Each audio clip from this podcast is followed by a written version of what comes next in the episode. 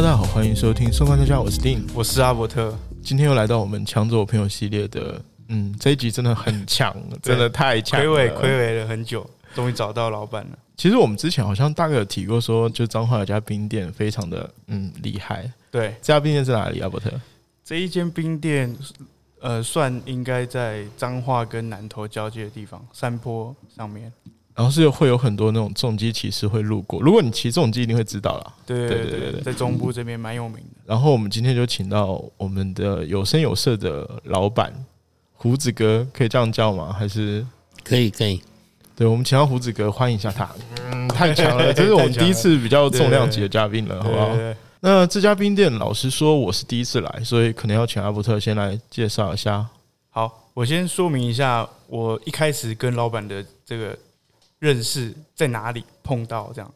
因为其实老板一开始我第一次遇见他的时候是在台中的那个算哪里？美术馆。美术馆附近，对。然后那边那边的房子也很酷哦，那边房子就是都是那种老的别墅。哎，有摩托车声音，对，会有一些特效。对对对，这边会有特效，这一集会有特效。然后那时候我就跟我女朋友在经就是在骑车，然后经过那个老板的店。然后那时候老板店就跟人家房子都截然不同，就是它外面很多古色古香的，可能是以前的电影海报啊，或者是很多的音响。对，这我们后面会聊一下。这集我们下下一集啦，下一集会聊一下，就关于它的一些古董，真的很强。反正我现在看一眼望望过去，好像没有一个东西比我年轻的。对对对，我们到时候会分享一些照片给大家看一下，这样。好，那那个胡子哥可不可以？就是我想问一下，就是老板之前是做什么工作？为什么会突然之间想要做这个炒冰店？炒冰店这个是怎么讲？这台机器从小就吸引着我了。我小时候就吃这一台机器做的冰，然后对这一台机器蛮有感情的。他是刚才老板是跟我说啦，就这台机器是看他长大的。他是一九二零年呢，我相信我们听众应该很多人是那种，应该没有人比他年纪大的有难度。我仔细想一下，我爷爷辈的都不一定是一九二零年之前出生的。对啊，他已经一百年超过了。对对对，那这台冰就是他的冰做出来，跟我们一般的在外面买的冰淇淋到底差在哪里？嗯，它制作起来的话，就是全部都手工的嘛，哈。那吃起来的口感跟外面一般市售的冰淇淋的口感是截然不同。它很细致、很绵密、很扎实。虽然小小一碗的，但是吃起来真的会饱。哇，很想吃，现在对我现在很想吃，因为我没有吃过啊。重点，重点，我所用的食材都是天然的，没有任何的化学。添加物，我们有哪一些口味啊？哎，我随着心情在调整了，好随意啊！我刚才在外面，就老板有个黑板嘛，可能会记录一些他要这几天要办的事情。然后我有发现那个凤梨，好像是要从哪里过来的凤梨。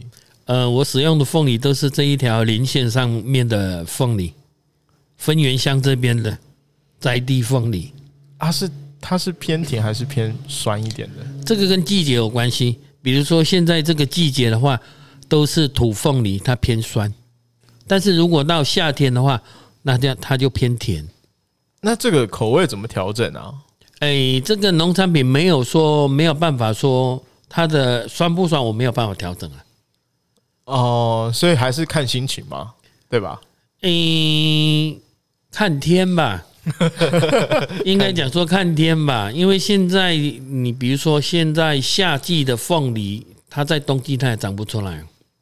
哦，对哈，凤梨有分夏季长，有有有有有有，它是品种不同吗？品种不同。那现在像到我们这个这一两个月、这两三个月的凤梨产季，大部分量比较多的都是土凤梨。就比较小颗那种嘛，对，那一种就偏酸。嗯，好像我们一般就是现在有一些凤梨酥，凤梨酥都会说土凤梨馅啊，对，没错。啊，那个成本会不会比较高？啊当然，相对的，你如果买凤梨回来还要再熬煮啊，不是削一削就能够制作冰吗？嗯，金搞干啊，还要再焖煮过啊。哇塞，这个要焖煮多久啊？呃，我一般我我说实话啦，我都是用早期的一种煤炭，用煤炭，用煤炭哦。那一颗煤炭点下去的话，大概会有十三个钟头。那你要去顾它吗？这些时间？呃，我这样子讲哈，我用古早的那一种那一种炉子哈，它有一个风洞，你风那个风洞你把它塞起来的情况之下。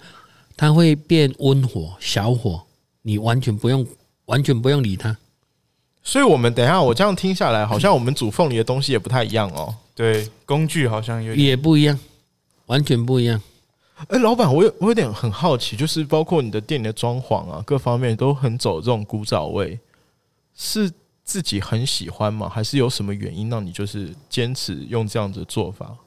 呃，很多年前接触到这一些老东西，然后觉得很有感觉，然后就慢慢的深入，慢慢的中毒，就越买越多，入坑这样子。对，入坑，花了不少钱。我有一个好奇的点，就是刚才我们听到老板可能从制冰开始，那他喜欢老东西，然后再来他会去遵循古法，然后去找这样子的。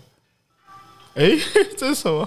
这个是外面的广告车啊，广告车对，这边流量也蛮大的，对，应该是卖菜的吧？哦，这么晚了卖菜？有啊，住这条连线上面了。OK，好，那我继续问，就是哎，是什么东什么样的状况下引起老板就是做什么事情都会去找到最原始最，因为现在其实大家都要追求方便嘛，现在这个时代，没错，是什么样的力量让你秉持的？你还可以去。找当季的水果，然后用古老的方式去制作很多的食物，冰品也好嘛，哈。我们讲现在讲冰品，事实上很多都是掺的不该掺的东西，所以你会越吃越渴。哦，你了解我的意思吗？对，比如说乳化剂啦、情剧啦，啊，一些有的没有的啦，像古早人讲的藤丹呐。它放一点点，整锅就很香啊，整锅就很甜。但是你吃，你会越吃越渴啊。你像我现在出去吃东西，这一间店只要让我吃到口渴，我就不会再去了。所以我比较喜欢原始的味道，天然的味道，健康。因为我觉得这样听下来，就是我们现在就我们差不多二十几岁的人来说，好像从小吃到大。对，就我们没有那个记忆，我们很难去分辨说什么是原始的，什么是天然。所以当我一开始吃到的时候，我会觉得这个冰的味道很神奇，它有很多从来没有体验过的香味。就这个香气可能是食物本身的，或者经过古法炼制出来的味道，然后你会觉得有不同的体验。它它可能不是认知上面的好吃或甜，或者是香，可是它会有一种。很自然清新的味道，那我觉得也可能是因为我们在这样的时代下成长，所以我们很难去辨别说什么是好跟不好。天哪，这样听你说下来，我好想吃吃看哦。对，待会待会再再来制作。啊老板，那台就是这个机器啊，可不可以帮我们就是隆重介绍一下？它这个完全是要手炒嘛？所以它这个量也不会很大吧？哎，量不会很大，所以大家如果要吃，真的要嗯自己好好。自己找好时间来排队。嗯，前九好像九月份嘛，前我上新闻的时候那几天我可忙坏了。我我从十点开始开店，然后中午也没有吃，客人一直来吵吵吵吵，我吵到三四点，我手受不了了，没有体力了，我就把门关起来。看到客人，我就讲说卖完了，我没体力了。这个都是靠体力的嘛，但手工跟机器手工制造出来完全不一样。哎，它这个炒冰真的很神奇哦。对啊，它是就是我们铺料在它那个机器上面吗？这呃，等一下我打开让你们看了，它是在一个凹槽上面。那凹槽下面的情况之下，它是所谓的盐水。盐水，对。盐水，你们刚才有看到机器在动嘛？对，那我说它的温度来到二十一度嘛，还不够冷，零下，大家注意是零下，零下，对，最适当的制冰温度，我个人感觉了，大概在零下二十六度，就是你的数据库里面最好的温度。我这几年累积下来的零下温度，最好的制冰方式的温度，这个真真的可以讲吗？这是做生意的经验谈的。这个可以讲没关系，因为 因为大家也没有机器嘛。主要是大家没有机器。对对对对，你们也学不来嘛。对，这台机器真的，我们等下会拍照了，我们一定会放在我们 IG 上面。因为一九二零年，我天哪，这真的这种机器台湾应该也呃日剧时代的应该剩下两台，一台好像在花莲或是宜兰呢。哦，花莲，因为我住花莲嘛，然后我记得花莲也有一间冰店，是它是做甘蔗冰。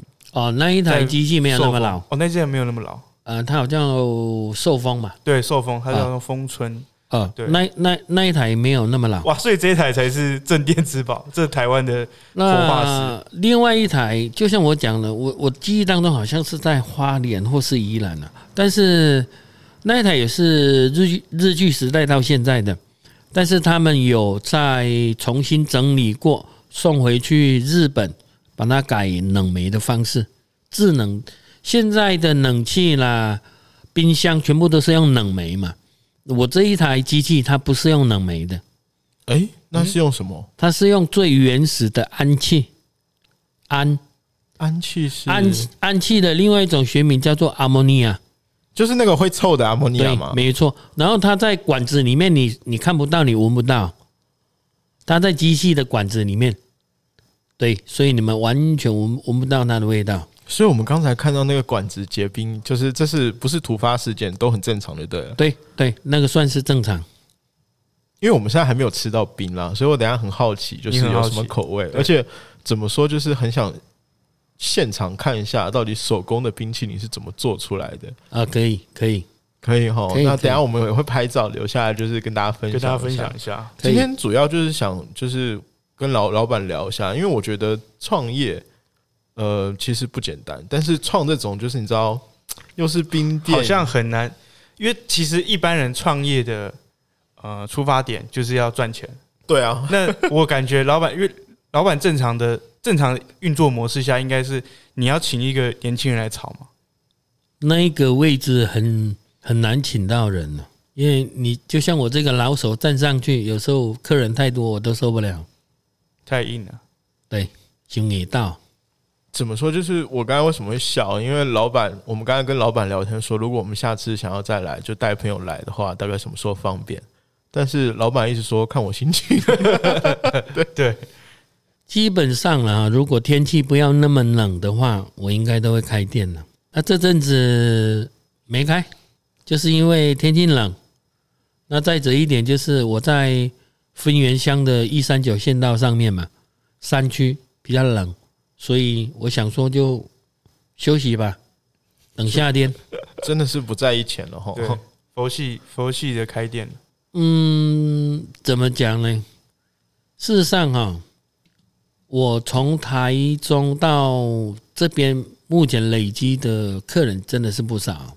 那也有一些是台中的老客人跟到这边来。也是不少，因为就像我讲的，这种冰应该是只有我这边吃得到。老板，我有个问题，就是像你之前是在台中嘛？是为什么会搬到彰化来？其实哈，台中那一间店面也是很多网红去拍照。嗯，那再者一点就是，事实上那一间店是不赚钱，让我赔钱的。好啊！我一刚开始不是弄这个百年致命机，那时候我还没接手到我老师傅这一台百年致命机。我是开了，刚开始是开怀旧餐厅，哦，开了一年半两年之后，叫好不叫座。那这一台机器是我跟我老师傅谈了将近三年才到手的。天哪！在我们村庄里面嘛。那我就是回去就找他聊一下，回去就找他聊一下，对，常去找他。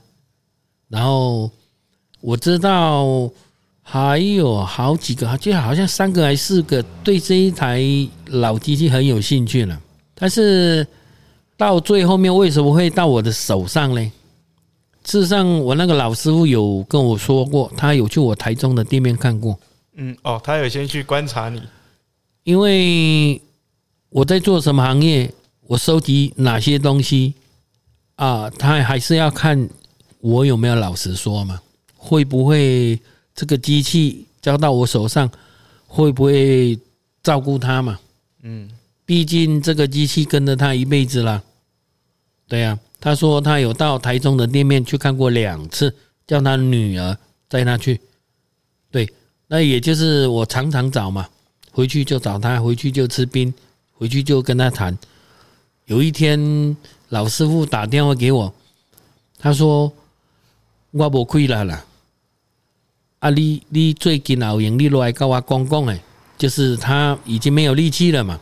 嗯，对他没有力气了，他他他想要交接给我就对啊，那就是因缘机会，就是一个传承的概念。对我也跟他讲说，你如果儿子不接，你孙子不接，我再来接。那是真的不接哦，啊，各行各业，啊，你要你想想干嘛哈，他儿子年轻的时候跟着他爸爸做兵，做个惊死呀，每天那么累。啊，成年结婚之后各行各业了嘛，所以说他不会想说再重操这个旧业。哦，所以说到最后面就是我比较幸运了，我也觉得哎，这一台机器应该可以是在台湾发扬光大。嗯嗯，啊，很多 FV 的人在帮我呃上传一些影片啊。我在台中的时候，基本上就是一年大概也会上个两次电视左右。新闻要题材嘛，嗯，啊，这个又新鲜嘛，东西哎，东西又很不一样，对呀，很多人帮我传，媒体看到他就来采访，所以我也算是这个上了 N 次啊，很习惯，很习惯在荧光幕前面，还可以，还可以，不是因为杀人放火啊？我我好奇，我想要跟老板讨论一一个内容，因为我们有一一集内容是在讨论。职人精神这件事情，嗯哼，呃，我我听盖的故事听到现在，会感觉到从呃老板可能跟老师傅谈了三五年，然后老师傅也有去偷偷的去观察你，对，那你觉得这是不是有一点职人精神在里面？那现在是不是这这个现象，你觉得很难去找到类适合的人了吗？你觉得这一块？这个区块，我我是觉得说很辛苦啊，真的很辛苦。就像我讲的，我站上那个草台，到假日人多，我有时候都我我会怕，我手都炒到长茧了，真的那个都是要用尽吃奶的力气啊。所以有有有机会吃到，真的是很幸福的。嗯哼，老板，我有个问题哦，就是这样子好了，我如果说。因为老板现在年纪就是也大了嘛，会不会考虑就再传承下去？要有人接呢？那有有人来谈吗？嗯，年轻人没有来谈过，倒是财团来谈过啊。哦，财团想要买我那一台百年致命机啊。但是他来谈，可能他就不一定会开店，他可能是就装饰，甚至于到放博物馆这种。嗯，有可能，有有可能，为了要吸引人潮的情况，因为这台本身机器它就是动了百年了嘛，持续在动嘛，那会动的东西就是会比较吸引人。有可能他买回去，那但是我没有要放啊，我还不卖啊。哦，我这样问好了，如果说假设啦，我们这样讲，就是会有一个年轻人想要接手。你会愿意给年轻人，还是说愿意给财团，就是让他放在博物馆之类的？你愿意让他继续做兵下去吗？还是说，就他也真的到时间一百多年了，到时间就可以让他休息？现在在做一个选择，就对。对，如果让你去选，我是倒觉我我倒是觉得还是要让这一台机器在动啊，因为它没有什么高科技的东西，它不容易坏。它唯一会坏的情况就是你不去开机。哦，比如说你放个八个月，放个一两年，它有可能就坏掉了。哦，你持续的动它，它不会怎么样。我是希望说，呃，有年，但是这个年轻人要非常有毅力啊。嗯，对，对啊，不容易，要有热忱，然后还有就是他真的有可能会因为照顾这个机器，他一辈子就要做这件事情。有可能啊，而且我觉得我们我们老板是聊了三年才拿到的，对。至少你要聊个两年吧，对，对不对？要。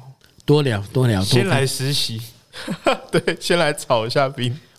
因为我们其实刚才在聊下来，我有时候觉得，就这种机器真的能传承下来，好不容易哦。很不容易。尤其尤其你要自己会去，就可能它有一些日常，它会有很多那种日常维修嘛。很少，但是我一刚开始接触这台机器的时候，我有找一个专家来帮我把它给弄好。之后就是他来一次，我就学一次，我都在旁边偷看啊。对，比较没有生命危险的这个步骤，我都自己来。是啊，比较危险性的，当然还是要请专业的来。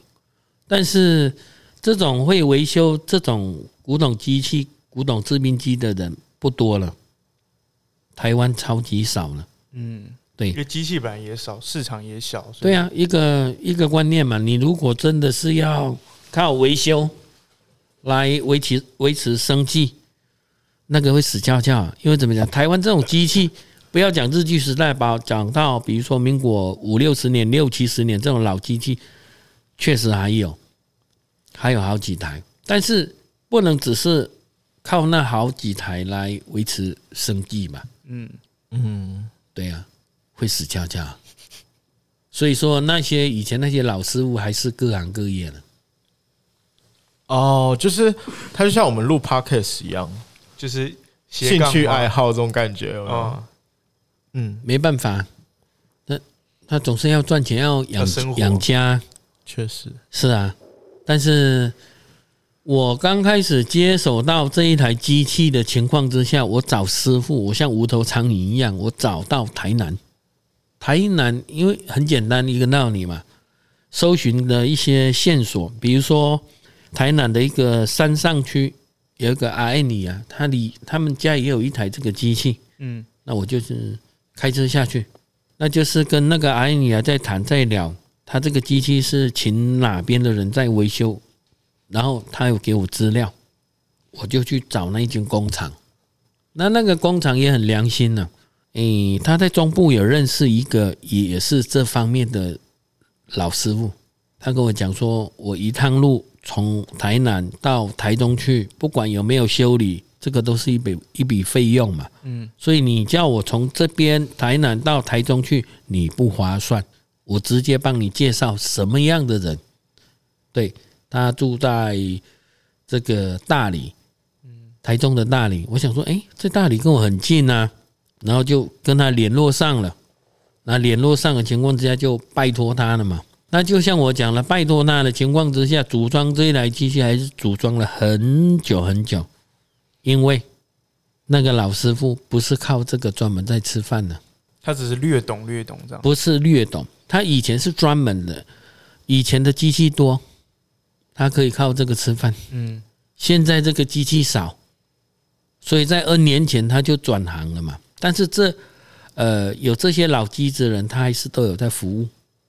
哦，天哪，真的是要修也是好不容易耶。很多故事哎、就是很多故事啊这一一路来就是也是因为碰到了很多有缘的人，才有办法到现在还要在运作。沿路走起来是算很坎坷的一条路啊。有什么很坎坷的故事吗？你像我台中开店那一间店，并没有赚钱了，开店的开店到收店都没有赚钱，赔钱，赔了大概七百万。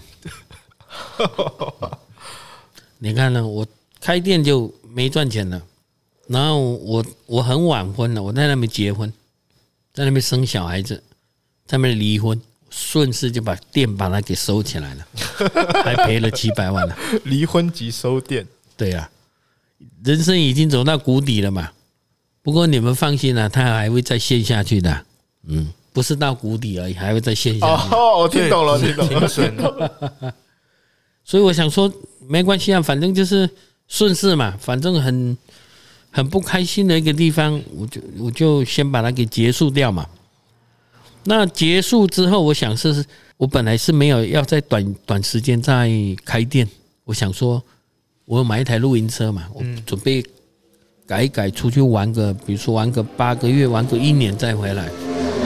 哦，呃，有刚才有那个重击，有有有又有重击了。对对对，嗯，我原本的规划是想，反正这几年赔了那么多钱，然后又那么的累，我想说就休好吧，休息一过，生活一下。对呀、八个月、一年这样子来出去玩一下。我们刚才在外面了，因为老板他前面有个院子，然后有一台重机，有一台露营车，对，什么装备都有。对，基本上什么装备都有。如果大家就是对露营或者说露营车啊或重机感兴趣，其实都可以来跟老板聊一下。而且他这边真的很多老物件。如果你是一个就怎么说，老派的浪漫啊，对老派浪漫，真的可以来逛一下。反正我进门的时候真的有惊讶到，而且刚好今天就是没有人嘛，所以我们今天没有，今天是老板就是特地为了我们要录音，然后就休息。他那个我发现一件很酷的事情，就我们来好像是老板确定我们要来，他才去开那个制冰机。哦，对，对他要开一段时间才做冰，所以我们现在还没有吃到。等一下我们就会吃好，吃完会再跟大家讲说，哎、我有什么们等下下口味？对，等下内容会跟大家先先先分享一下现在感觉到的东西。目前这一台制冰机大概三天开一次，至少要三天开嘛。呃，比如说我今天开机嘛，我会我会再休息个两三天，再我要看它的温度。它温度如果还在零下拉到已经剩下零下五度的情况之下，我又会让它跑几个钟头，把它拉到零下三十度，它能够撑个大概三天左右哇塞，所以它反而是跑越久，它会越冷。啊。相对的，但是呢，跑越久，呃，它温温度在往下的情况之下就越慢。你了解我意思吗？降温的速度，对，因为它冷到一个程度，比如说现在刚才到零下二十一度了嘛，那二十一度它要到零下二十三、二十五度的情况之下，它时间性还要再拉长一点，因为冷，太冷了，越冷它就越慢，所以比如说一个钟特别哦。对，比如说两个，比如说两个钟头能完成的，然后已经到达零下二十二十出头度了，它还有可能还要再多两个钟头才能挤出那七八度。所以这机器真的是为了夏天做冰生的，因为夏天热，然后机器运作很快。是对这样也可以这么讲，但是就是夏天我每天，因为每天都有在开店嘛，对，啊，每天在工作，它就速度就很快，不用说，比如说我今天我今天下午开机的时候，我下午好像四点多嘛，四点多开机的时候，它是来到好像零下大概剩下三度还是五度吧，哦，这么低，对呀、那零下三度五度就是我刚才就好像四点多我就把它开机下去嘛，对呀、晚上才可以再弄个冰给你们这个冷一下。冷一下，对对对对对。等一。下。幸很幸运。哎老板，他这个机器会需要换一些，因为他已经一百多年了嘛。那他如果需要换零件怎么办？零件的话，基本上在我我的手上来讲是还没有换过，开店到现在没有换过。几年了啊、呃，接手这台大概有十年了嘛，十年没有换过零件，没有换。过，没有换过。这是什么声音？等一下，我们的那个灯熄掉了，哦哦，因为他这里真的是老板这边真的太多那种老物件，他这个灯超级酷，到时候也会拍照给大家看。对对对，就是以前那种 烫头发，烫头发的，对对对，然后他有个计时器，刚才时间到之后叮一下，我觉得超好笑，很，有趣啊，很有趣啊。那老板其实，嗯，他如果十年都没有坏的话，那他有些什么原物料吗？例如说阿莫尼亚要补充吗？还是说，有，它阿莫尼亚的话，有时候它太古老的嘛，古老的东西不会很精密，三不五时它会微漏、微漏、微漏，那微漏到一定程度就要补阿莫尼亚。啊，这个阿莫尼亚好买吗？目前来讲还都是 OK 了，因为你像那些渔船有没有？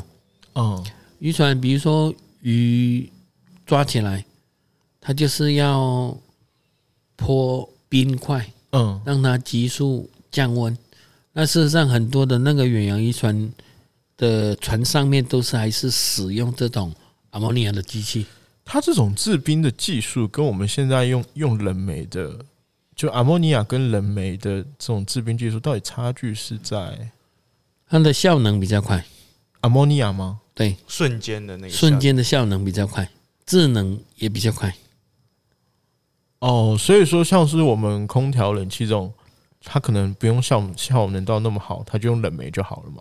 对，但是如果制冰的话，其实还是阿摩尼亚会比较好一点。嗯，它做出来的冰口感各方面还是会有很大不同。如果说这一台是用冷媒的情况之下，比如说我要的工作温度啊，我三个钟头、四个钟头可以达成，但是你如果用冷媒的情况之下，有可能要它要拉个大半天呢。就是它前面开机时间要拉的很长，对才有办法到达那个温度。对，那这个就是阿莫尼亚的机器，就是如果能源消耗上面来来说，会不会也比较省一点，比较环保？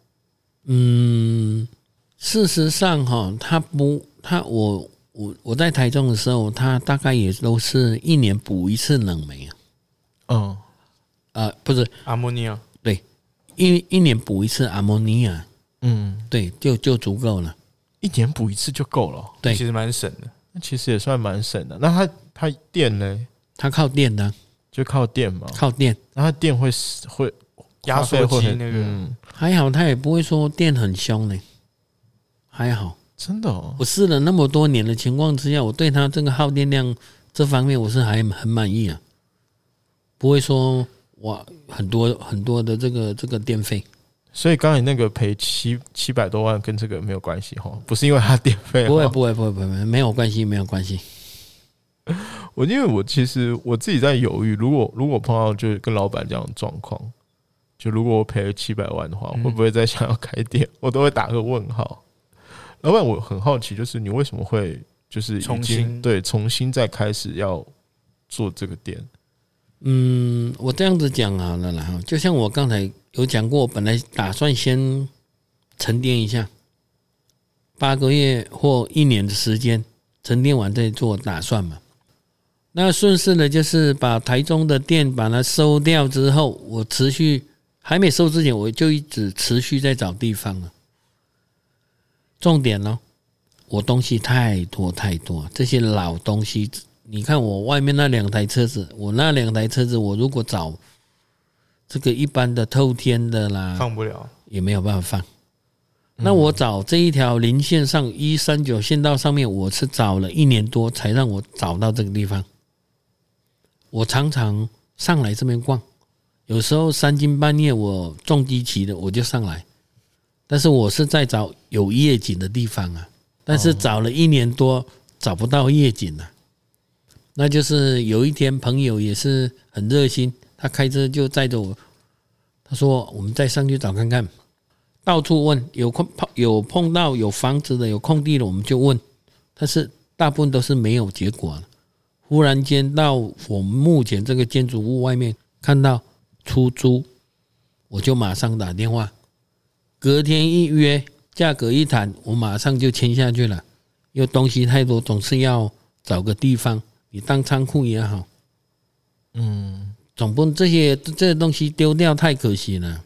嗯，真的，对啊、我在台中已经丢了很多了嘛。啊我们没有捡到，有点可惜。对，哦我觉得我没有捡到，有点可惜。我以前的东西超级多啊，在台中店的时候，以以这些老东西来讲，算是相当的精彩，花了很多钱买啊。好哦，等一下，因为我们下一集会聊到这些古董，虽然主要聊音响音，但是也可以请老板帮我们分享一下，他这边有哪些留下来的才是精华的这些古董，好不有没有？故事？对，背后一定会有很多故事啊。呃，老板，那我们再问一下，就是开店到现在这间店啦，嗯，我们不要说前面的七百万，就这间店的话，目前开下来，你有碰到什么很难忘的事情吗？不管是好的还是不好的，还好呢，因为我从大概九月底嘛，九月底开始开，开到十二月初，大概就变冷了，我就休息。这三四个月来讲，比较没有什么热，嗯，比较没有什么特别的事情发生吧。但是我发发现一件事情，就是有好几个客人，他是为了听音响而来的。那我们就更要期待了。对，那就下一集我们再来好好聊一下音响音。响未来呢？因为我刚刚有听到老板其实刚刚有跟我们说，他今年打算办一个音响展。就未来我们有声有色这间店有没有什么规划可以跟我们提前透露一下？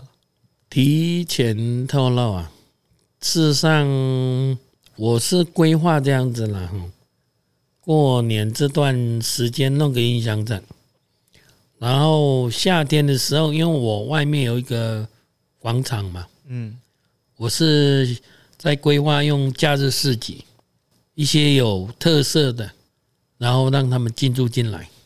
那我想要先问一下老板，有没有什么条件？可以来这边我我我我这样子讲了哈，如果是以卖吃的来讲，当然是要经先经过我的嘴嘛。哦，那确实确实确实，我很挑嘛。对呀，那如果说是你不能说为了一个摊位，比如说几百块钱，然后东西不 OK 的情况下，会砸了你的招牌。对，嗯，所以我对这一个我很严苛啊，就是品质的问题。没错。好期待一下，那有限制要什么类型的吗？就除了吃的之外，吃的喝的。当然，你如果你有怎么讲有特色的东西，我都不排斥啊。比如说，它可能是一些皮革手作啊，这些也可以啊，都可以，也可以啊。摊位多吗？这样规划下来，摊位会，嗯，外面那个空间，我我大概看了一下，大概有。七八十平左右呢，那七八十平，我是个人感觉说不要超过十摊呢。哦，不要超过十摊，那真的是是淘汰的机制也是蛮严格的，嗯，数量有限的。对对对，当然，我如果是站在一个呃经营者，对，靠这个在盈利的人的情况下，我我当然希望摊子进来越多越好，对不对？反正就是一个格子就多少钱嘛，嗯，对吧？他进来三十摊，哎，这收了三十摊的钱呢。嗯，但是我不希望说摊子太多，那会造成说大家赚不了多少钱，所以我就尽量把它控制在十摊以下，啊，各有各的特色。我很好奇，到底是什么样的原因促使老板对很多事情他很看重这些一般人去追求的反面？因为大家就追求要快啊，要。要新啊，然后要赚很快啊，赚很多，有效率吧？对对对对对。其实很多做生意的方式，就像你们讲的没错，它就是要效率，有效率，它才能赚钱赚的比较多一点嘛。对啊，那相对的情况，我觉得就是到最后面还是会回到根本面、原始面。为什么说我？你看我我我从台中地方把它搬到这边来，还是有一些那些始终的客户还是会跟上来，那有他的道理嘛？嗯，所以还是追求本质、根本的产品的对呀品质啊。反正我就是我在台中做事也都是用天然的嘛，那些化学的乱七八糟我都不加嘛。啊，你们你们吃你们吃得出来就吃嘛。嗯，那很多是百分之八十以上了。百分之八九十的人吃到我这个东西，他觉得就他就是很不一样。嗯，真的。我记得那时候第一次吃的时候，老板有给我们他做的那个花生冰棒。嗯，然后那花生冰棒就跟我们去超市买的味道完全不一样。超市买的就是很甜嘛，然后花生味道很重。然后老板的，你一刚吃的时候，你就开始怀疑自己嘴巴。老板说这其实天然的，哦你就开始怀疑说，嗯。怎么都没有味道，就是你会你的那个味觉会开始重新的辨识，然后重新有一个新的体验。我这样讲好不好？就因为我们现在太容易被那种番茄酱啊，或各种酱料绑架。对，就我们太常吃到，因为那种很香嘛，然后做出来就很好吃，刺激，对，很刺激你。但是你真正去吃原味的时候，你可能真的会一开始会不习惯。你可能要多吃几次，你才会吃出啊，原来这这个食材本来味道应该就是这个样子，并不是我们就是在超市这种买到的东西的味道。对，所以这点我觉得还蛮神奇的。来体验，可以，我觉得这边这很适合来体验一下。但是就像我讲的哈，我东西都是天然的，但是它的味道还是很香哦。嗯，怎么讲？比如说我讲的我的那个花生冰淇淋，嗯，我料放多，它就香了嘛。嗯。哦，化学的它只是滴个几滴而已，它很香嘛。但是我就是真材实料，我把它花生里面，我我放了很多的花生酱、花生粉，嗯，然后去把这它这个味道完全把那个拉升上来的。就是老板的这边的味道会比较是会持久的，对，是持久，会嘴巴会留香的。但是外面的可能就是第一口下去很刺激，然后你马上辨识出来它是什么味道，可是你可能吃到后面嘴巴就是剩下冰冰的感觉，可是你就很冰、很甜、很渴这样子。但老板这边可能就有香味在里面。OK，等下体验一下，等下体对，我们验一我们等下，体验，我我再分享一下。我已经有点迫不及待了，好不好？就下一集我们再来聊一下所谓的这边的一些古董啊，主要是音响啦，因为音响展嘛。这一集我们应该会提早就是放出来，因为想说帮老板这边也宣传一下，就是，给如果大家有有兴。趣的话，或者想要体验的话，可以过来。对对对，音响展，呃，老板主要是有 FB 的粉丝专业嘛，有然后我们就会把粉丝专业放在我们的资讯栏这边。如果大家感，就是大家要关注一下，嗯，因为老板比较看心情，他也现在也也有点，就他也没有全部就是确定好说到底要不要办，因为讲实在一句话，就老板真的真的做兴趣的啦。这个没有没有没有，看疫情走向啊。对，主要是看如果疫情走说向疫来一个疫情还是大严重的情况之下，我想说还是在休息吧，要不然呢？而且我刚才我偷偷透露一点内幕消息，就老板我们刚才来的时候，他有跟我们说，就最近已经有人开始在就是已经在跟他讲价，就是买他一些就古董音响。可能你们如果真的对这方面很感兴趣，可能要早点来，因为到时候可能真的也不多了，对，就是只能来欣赏而已。对，就只能来欣赏，对吧？我应该可以小透露一下吧？来这边欣赏也不错啊。是是是是是，这个机器不是外面都看得到的嘛？嗯，确实但是如果如果你想要拥有的话，那就真的比较看要花一点心思对对对对有机会都是还可以来现场感受一下这些古董真空管的音响，出来先不要透露太多。对对对，不要有有有有什么不一样的地方？很不一样。反正我刚才听很不一样。下集我们再来聊这个哈。那我们就是会把 FB 这些都放资讯会放在下面，对大家如果真的感兴趣，真的或者你可以加老板好友。如果你你你有些问题，可以也可以请教老板。对对对，我反正我是不太敢啦，我怕我问的都是那种很小白的问题。老板会有有考虑收徒吗？这个对于这方面，音响方面吗？呃，对啊，很难呢、很难哈。因为就像我讲的，你们要碰到这个机器，基本是零，嗯，外面你们看不到。那既然是看不到的东西，再来学没有意义啊。好，那我其实作为我们二十几岁来的人吧，我其实蛮感谢老板的，因为他保留下来这些东西，才有有机有我那我们有这个机会，就可以再去看到这些东西。嗯，我我可以就是夸夸张的讲，我觉得这也算是一种台湾文化的保存了，算吧。算没错，对，没错。所以就是怎么说，嗯，如果大家感兴趣的话，真的可以来一趟，而且这也算是我在我看来，可能算是一种博物馆。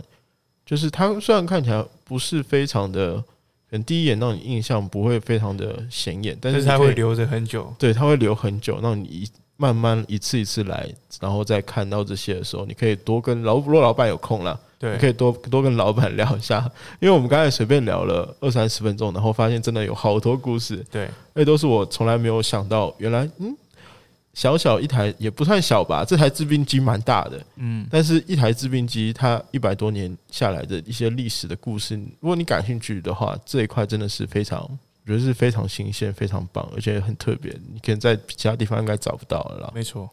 那下一集我们就要来聊真空管音响了。嗯，如果大家感兴趣的话，或是对我们的话题有什么想要再跟我们继续，让我们继续深入探讨的，欢迎到我们的 IGFB 或是留写 email 给我们。我是生活观察的定，我是阿伯特。我们下次见喽，拜拜拜拜